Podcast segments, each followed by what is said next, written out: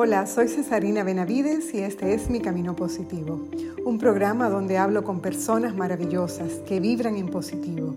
Sus vidas hacen la diferencia, nos inspiran, nos emocionan y nos invitan a vivir una vida en positivo.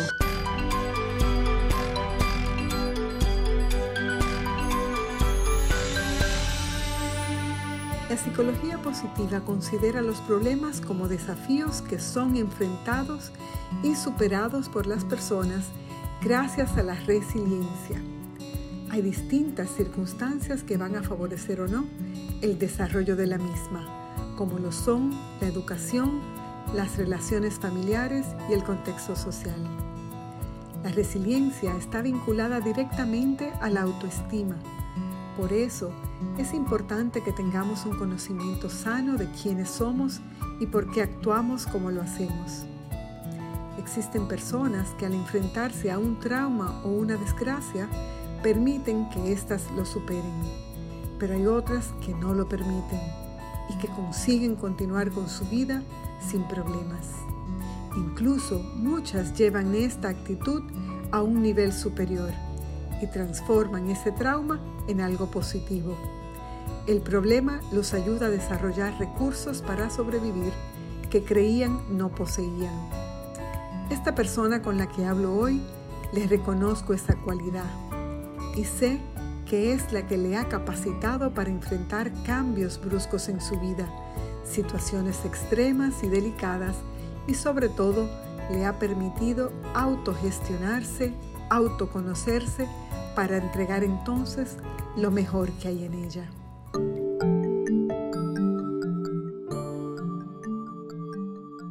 Conocí a Marta hace 22 años en un retiro para parejas. Ahí quedamos en la misma comunidad y desde entonces hacemos el camino de la vida juntas, como amigas, hermanas, comadres e hijas de Dios. Marta es intensa, apasionada, le cuesta quedarse callada y menos si es ante una injusticia. No para de pensar ni de hacer cosas, pasa de un afán al otro y es como una hormiguita que no descansa nunca y siempre está haciendo algo. La mayoría de las veces para otros. Tiene una gran capacidad para ver las cosas desde una perspectiva diferente y ayuda a muchos a resolver situaciones difíciles. Ella misma ha tenido que vivir situaciones muy complejas y apoyada en una fe fuerte, a prueba de fuego, ha logrado salir adelante. Yo la veo como el bambú. Se dobla, pero solo temporalmente. Ha sido ayuda idónea, consejera, atenta, palabra adecuada en tantos momentos para mí que ya dejé de contar. Solo agradezco a Dios tenerla en mi vida y poder estar a la distancia de un mensaje o una llamada telefónica para tenerla conmigo. Eso simplemente no tiene precio. sabe que este programa tiene, tiene un propósito específico y es de contar historias positivas de gente que ha podido pues caminar por encima de las aguas, como yo digo, las aguas turbulentas de la vida y que ha logrado realmente pasar el puente, ¿verdad? Del otro lado y ser feliz en medio de, de muchísimas cosas que para otras personas parecen que, que no son necesariamente eh, motivo de felicidad. Pero por eso mi primera pregunta, y, he recibido toda cantidad de respuestas con esto, pero me, interesa mucho eh, saber, Marta, para ti, ¿cómo tú defines la felicidad? Uy, Dios mío. Pues mira, la felicidad para mí no es más que una decisión diaria. Es decidir eh, hacer lo que tienes que hacer para, para vivir ese, ese tiempo de, a ver, es que no es ni siquiera un tiempo, es un estado donde, donde tú te encuentras en tranquilidad, en alegría, en armonía, en todo. Pero para que eso pase, tú tienes que decidir quererlo tener, porque como bien tú, tú dices, o sea, hay momentos, circunstancias, situaciones donde tú no vas a tener una super sonrisa, pero eh, necesitas estar segura de que lo que está pasando va a pasar y de que va a venir un bienestar. Entonces la felicidad hay que currársela, como dicen, hay que trabajarla, hay que decidirla, hay que, que ponerle voluntad, esfuerzo, deseo y hacerla tuya. O sea, que yo quiero ser feliz. Y ser feliz no es tener cosas, ¿eh? Ser feliz no es eh, decir que alcanzas grandes logros, que eres muy admirada. No, es, para mí, es estar como en ese en ese estado de, bienestar contigo, de saberte que estás como en bien, en tranquilidad, en, armonía contigo en relación al espacio, a los demás, a todo. Entonces ya la felicidad no se queda en el momentito, eh, en el estadio eh, y en la decisión, se queda en el todo, en el que es un conjunto completo de, de muchas cosas que no se puede definir con una sola palabra. Estoy totalmente de acuerdo contigo. Yo pienso que, por eso te decía, hay mucha gente que lo han definido de, muchas formas. Y, y, lo veo, lo veo claramente. O sea, la felicidad tiene tantas definiciones como, como personas.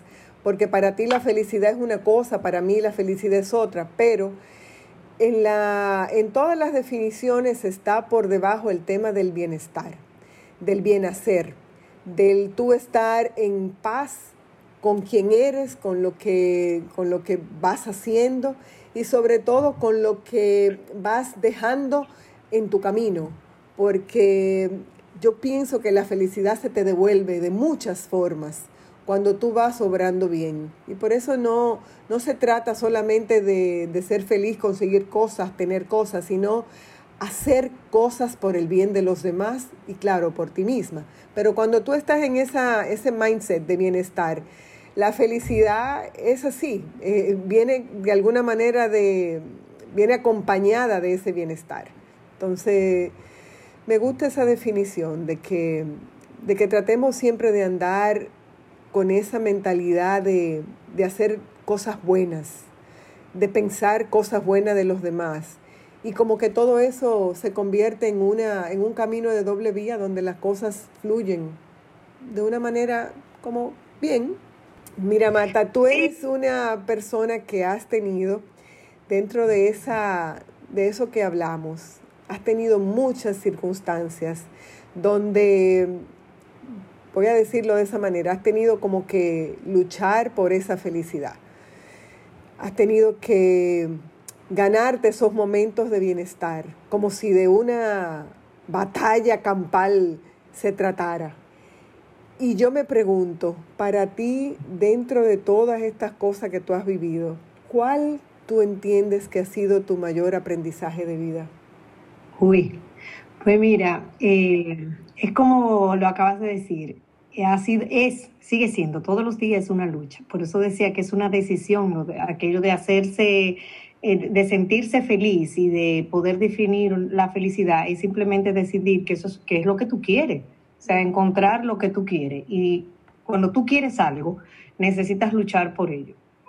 La vida eh, te regala las opciones y como una canasta o un buffet y tú tienes que empezar a, llenar tu canasta o tu plato de lo que, de lo que quieres. Entonces, eh, yo pienso que primero que yo como que no he encontrado la fuerza dentro de mí, no es como que la fuerza no, no ha sido porque yo soy buena o porque esté capacitada.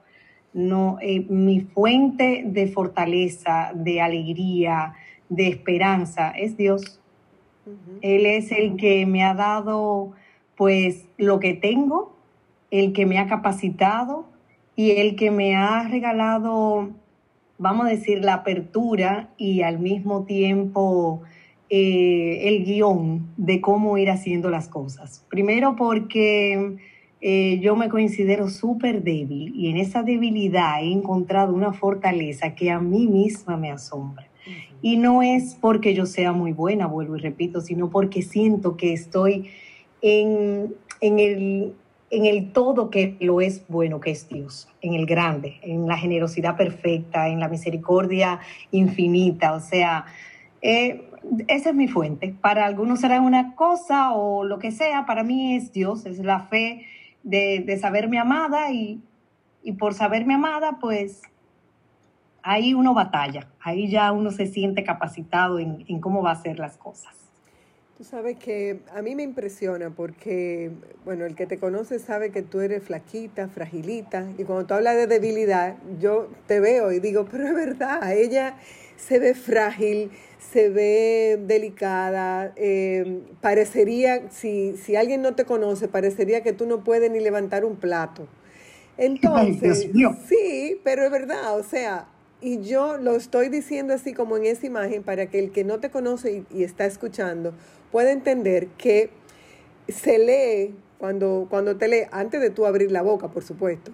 Cuando tú estás calladita y sentadita, se ve como una persona, ay, qué muchacha más tranquilita, qué, tú sabes, qué delicada, qué muchacha, debe ser como así, muy, muy sutil.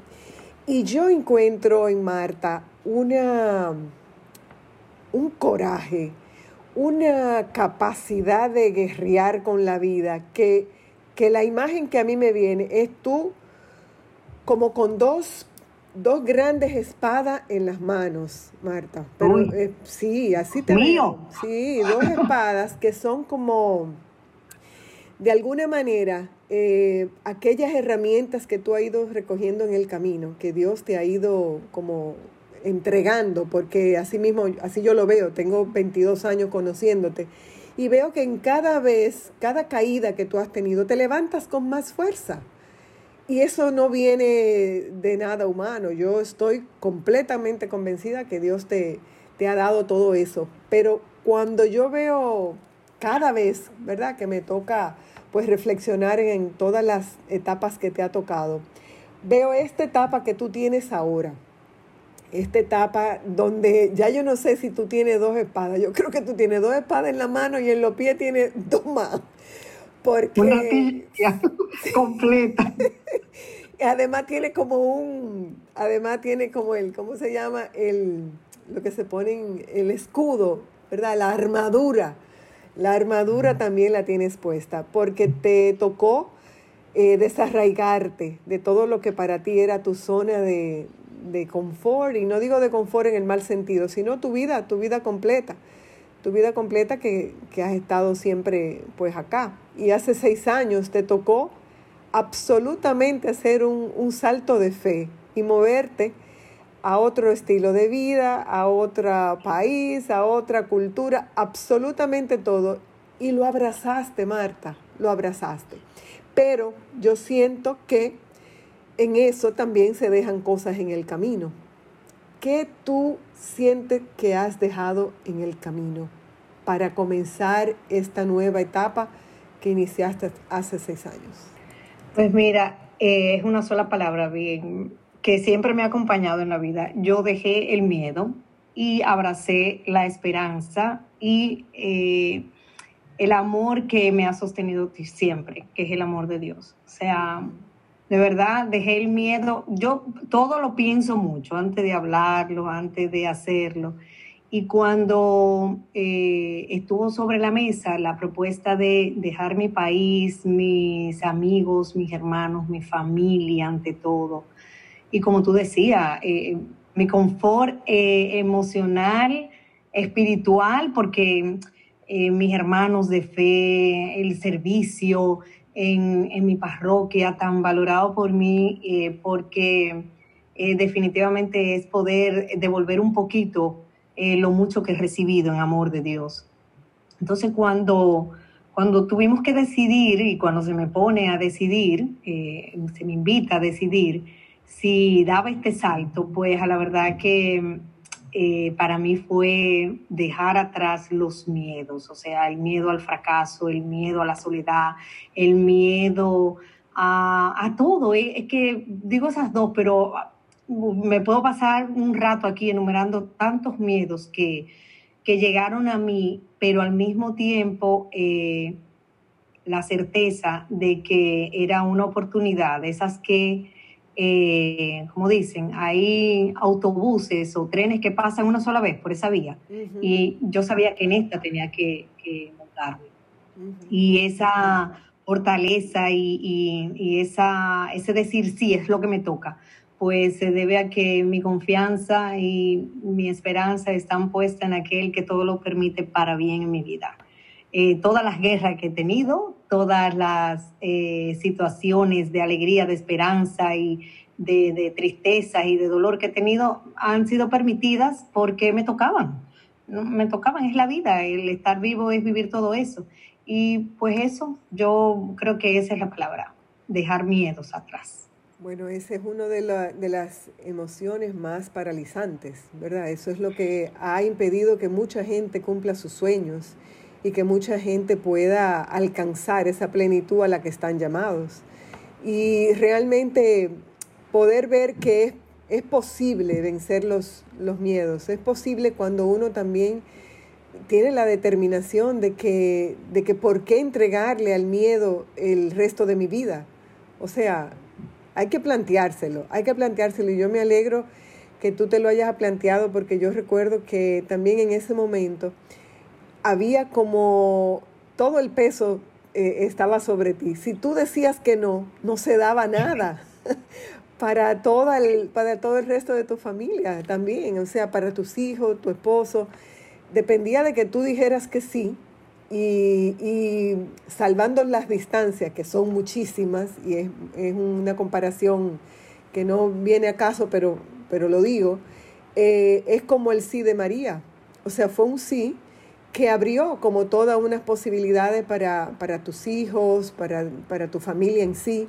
Sin tu sí no se hubieran dado una cantidad de cosas que, que hoy vemos ya concretizadas y ha, ha, sido realmente una gran bendición en todos los sentidos.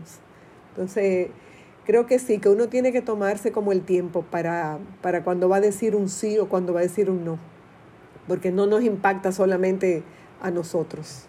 Sobre todo, tú sabes, eh, eh, Cesarina, que eso sí que le damos a la vida y a las oportunidades, eh, son cargados de, de gran eh, responsabilidad de que lo que tenemos es para compartirlo. Tú dices que dependía mi sí para mis hijos, para mi esposo, para que nos desarrolláramos, pero yo creo que el sí de todos hizo que mi sí eh, pudiera ser eh, eh, el contundente para quizás permanecer en, en, lo positivo, en la fe, en la esperanza, en los momentos donde ese sí fue el que teníamos que haber dado, porque esos momentos llegan cuando tú sales de, de, tu país y, y comienzas a hacer un camino nuevo en otro.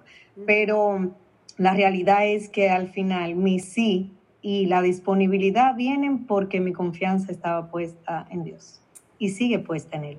Bueno, yo te voy a decir algo, o sea, estás en Gibraltar, tampoco es que estás en un lugar donde te podemos ir a visitar como, déjame ir este fin de semana para ir a ver cómo está Marta, o sea, eh, no lo puede hacer tu familia, tampoco puedes hacerlo tú, déjame irme de fin de semana a ver a los míos como, como quizá una persona que estuviera más cerca. Entonces es un poquito más difícil, Marta, porque el sí implicó poner mucha agua, mucho océano por el medio y aún así elegir ser feliz en cualquier momento, ante cualquier circunstancia. O sea que yo siempre te lo he dicho, aplaudo eso porque he visto que realmente venía, venía en el plan de Dios para todos ustedes y que ha sido una, una gran bendición.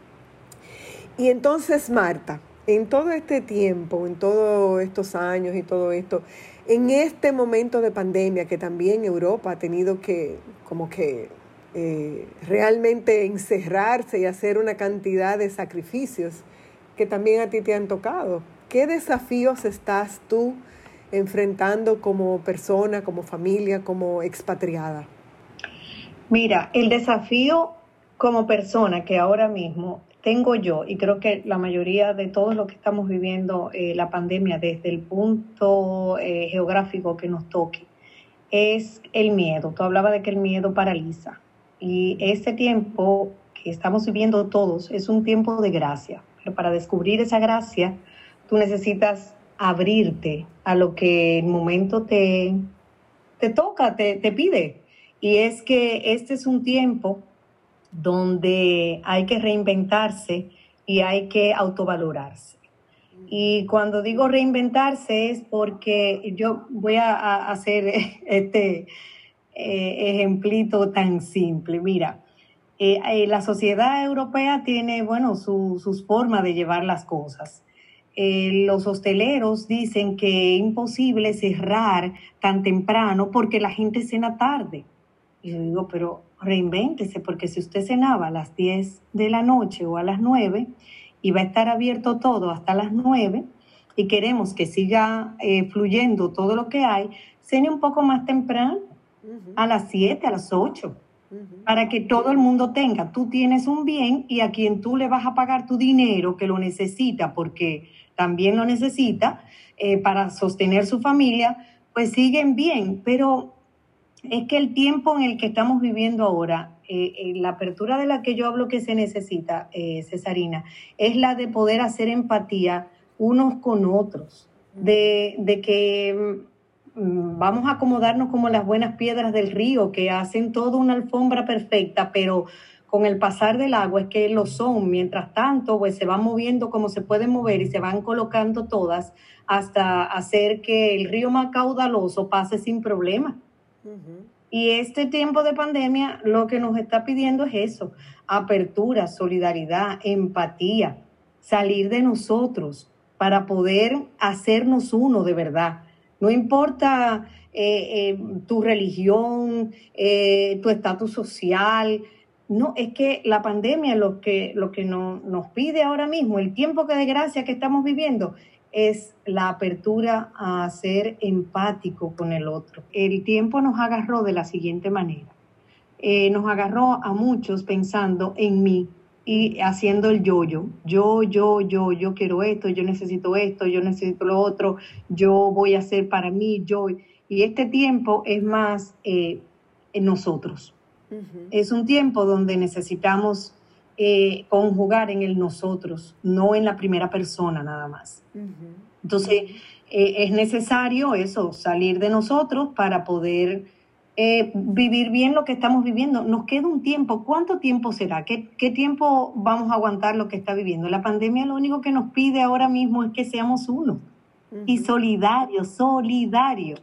Y cuando yo hablo de solidaridad, no es que tú saques y abra tu carterita o que vas y haces una comprita. No, la solidaridad es hasta ponerte tu mascarilla. La solidaridad es entender que, con, mira, yo acabo de leer algo que me impresionó muchísimo. Un señor envía al lugar donde, al dueño, donde él toma el desayuno todos los días, lo que él iba a gastar en el mes que él va a estar cerrado, se lo envió en un sobre él no, no voy, pero te lo envío en un sobre.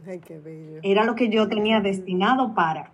Y este tiempo lo que nos está ahora mismo, no exigiendo, invitando, eh, proponiendo, yo no sé cuál palabra que no sea impositiva, eh, pudiéramos utilizar para decir que es un tiempo de, de ser generosos, de ser solidarios de, que nos abracemos a una. Y, el hombre tiene esa capacidad, no estamos hechos para estar solitos, ni para vivir la vida sola, sino para estar en ramillete y para darnos. O sea, para mí no hay mayor alegría que dar, que servir, que, que salir al encuentro del que, del que lo necesita.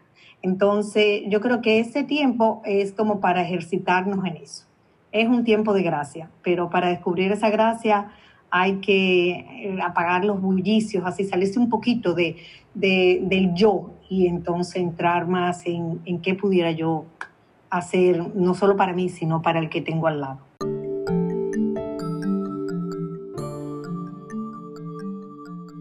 Una pequeña grieta en ti no significa que estés roto, significa que te pusieron a prueba y no te desmoronaste.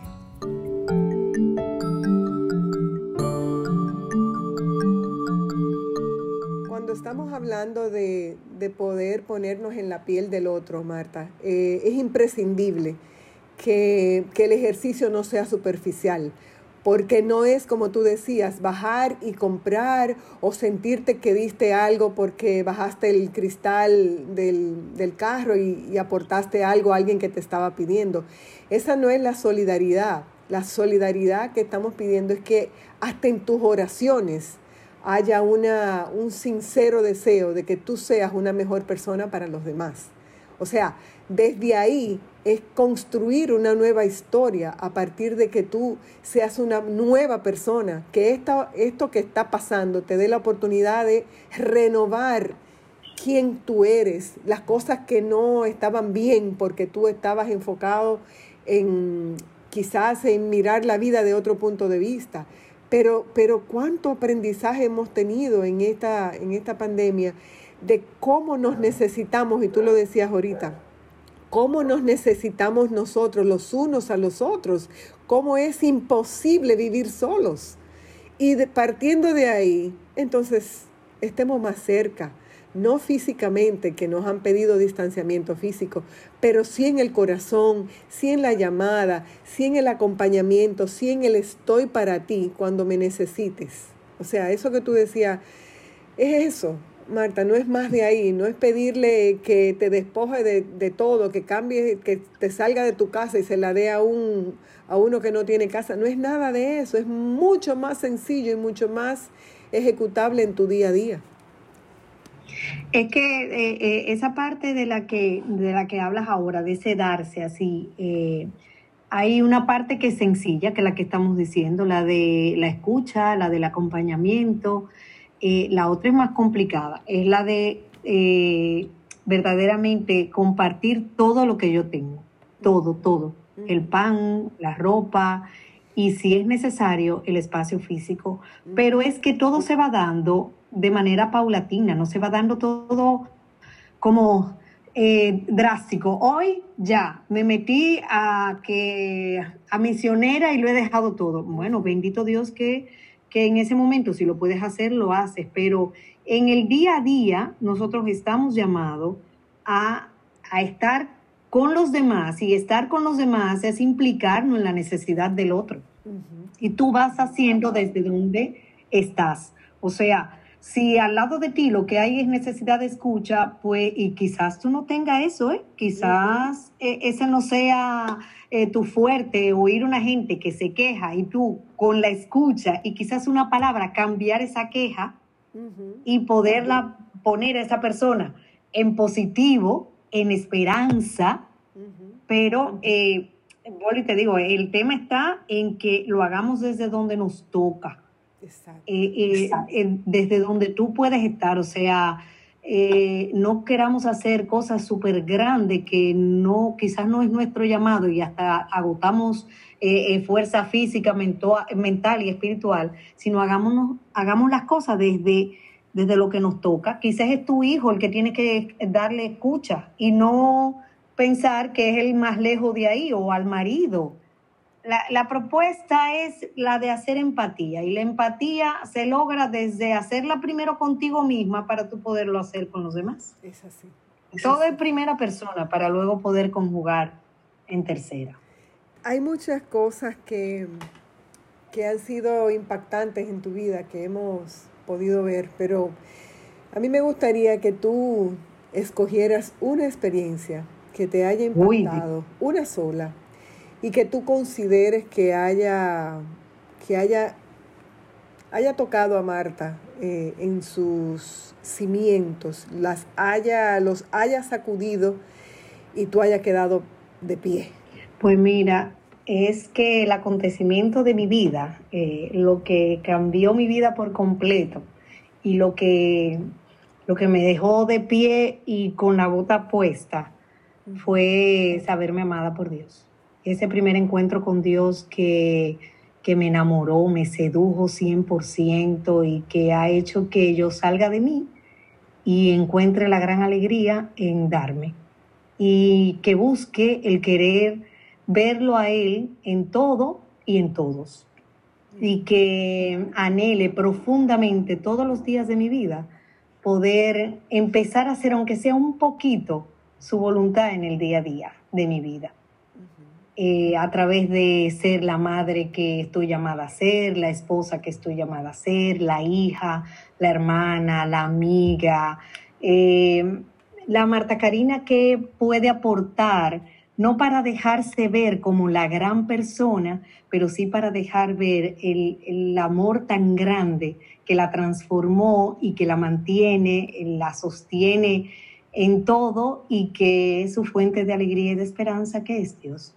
Ay, qué bello. eso es lo que marcó mi vida. Después de ahí, uh, han venido experiencias que si yo no hubiera tenido esa, entonces las otras hubieran pasado como sin pena ni gloria.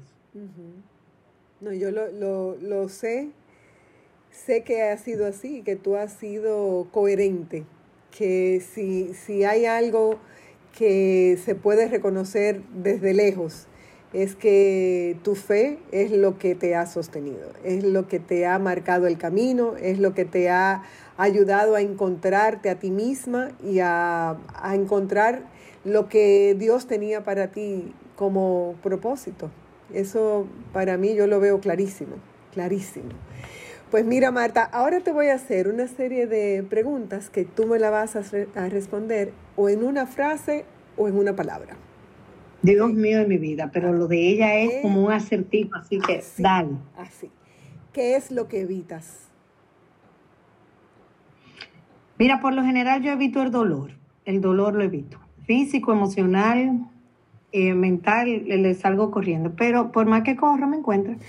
Y me toca hacerle frente. Y entonces ahí es donde me he dado cuenta que en mi debilidad he tenido que encontrar una fortaleza. O sea, he descubierto una fortaleza que, que si me preguntaban antes, como tú eres fuerte, yo te defino que no, pero el dolor, uy, a correr.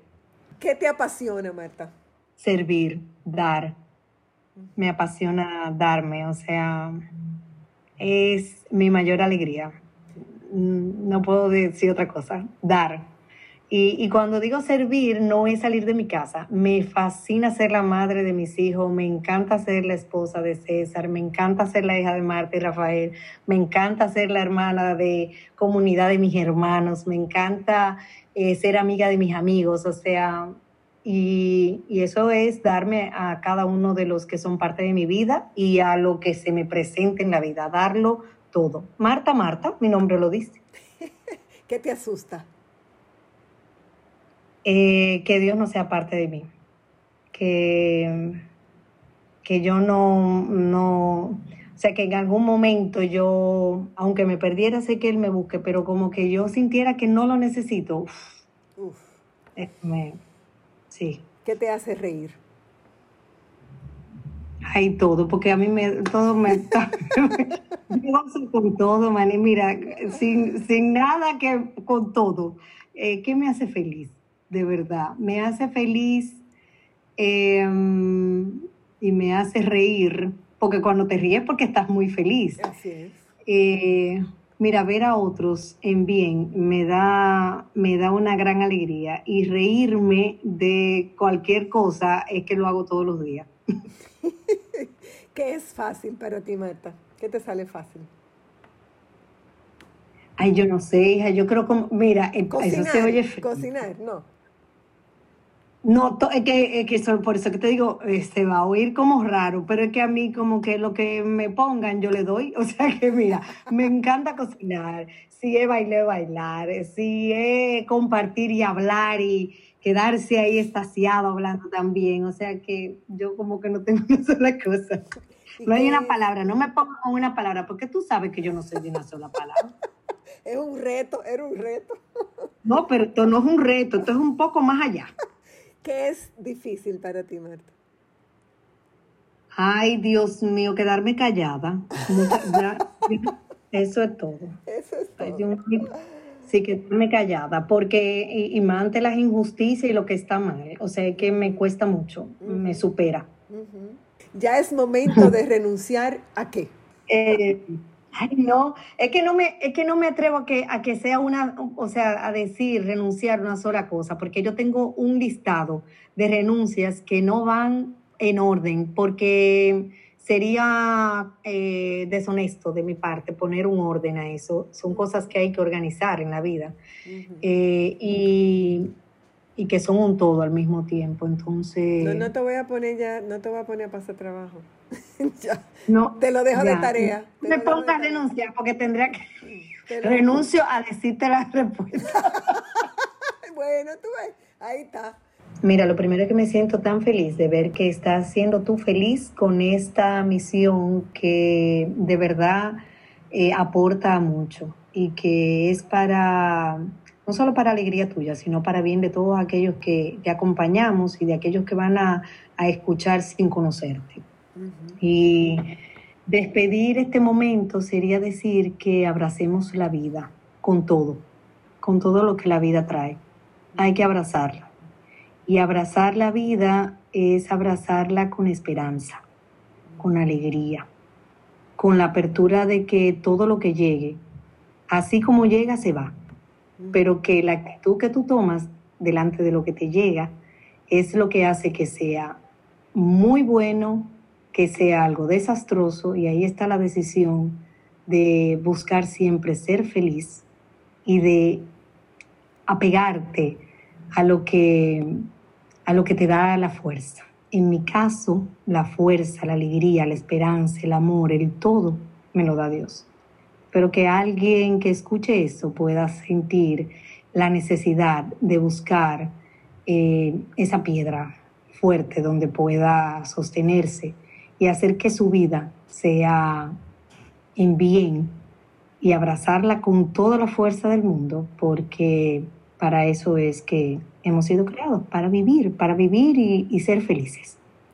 Así es, así es. Y yo siento que, esta conversación me deja con ese buen, ese buen sabor de, de, saber que siempre se puede ser feliz, porque como tú decías al principio, nos basta decidir querer ser felices y quitar un poco de los obstáculos que se van a presentar confiando en que hay alguien que hizo un plan perfecto para nuestras vidas y que si nosotros colaboramos vamos a poder vivir en esa perfección, que no es la perfección que conoce el mundo, sino una, algo que sucede en nuestro interior, en ese encuentro personal con ese Dios que, que nos amó primero y que salió a nuestro encuentro.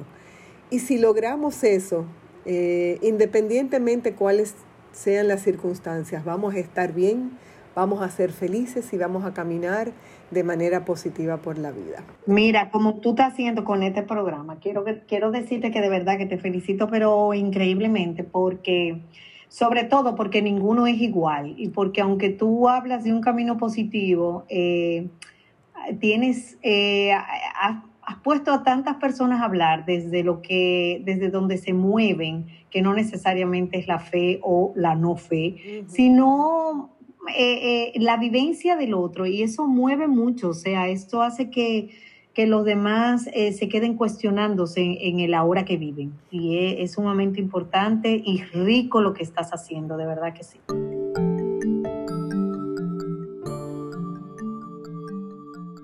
La resiliencia no es una cualidad innata, no está impresa en nuestros genes, es algo que todos podemos desarrollar a lo largo de la vida. Los resilientes son creativos y transforman sus experiencias dolorosas en algo bello o útil. Disfrutan de los pequeños detalles y no pierden su capacidad para asombrarse ante la vida. Ven la vida con objetividad, pero siempre a través de un prisma optimista.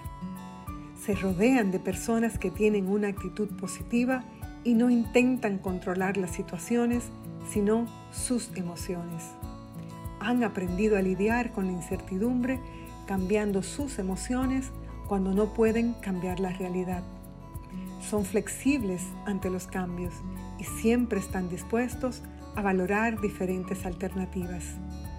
Son tenaces en sus propósitos y no luchan contra molinos de viento, sino que aprovechan el sentido de la corriente y fluyen con ella. Ser resilientes se aprende y nos ayuda a navegar en el mar turbulento de la vida con optimismo y llenos de esperanza.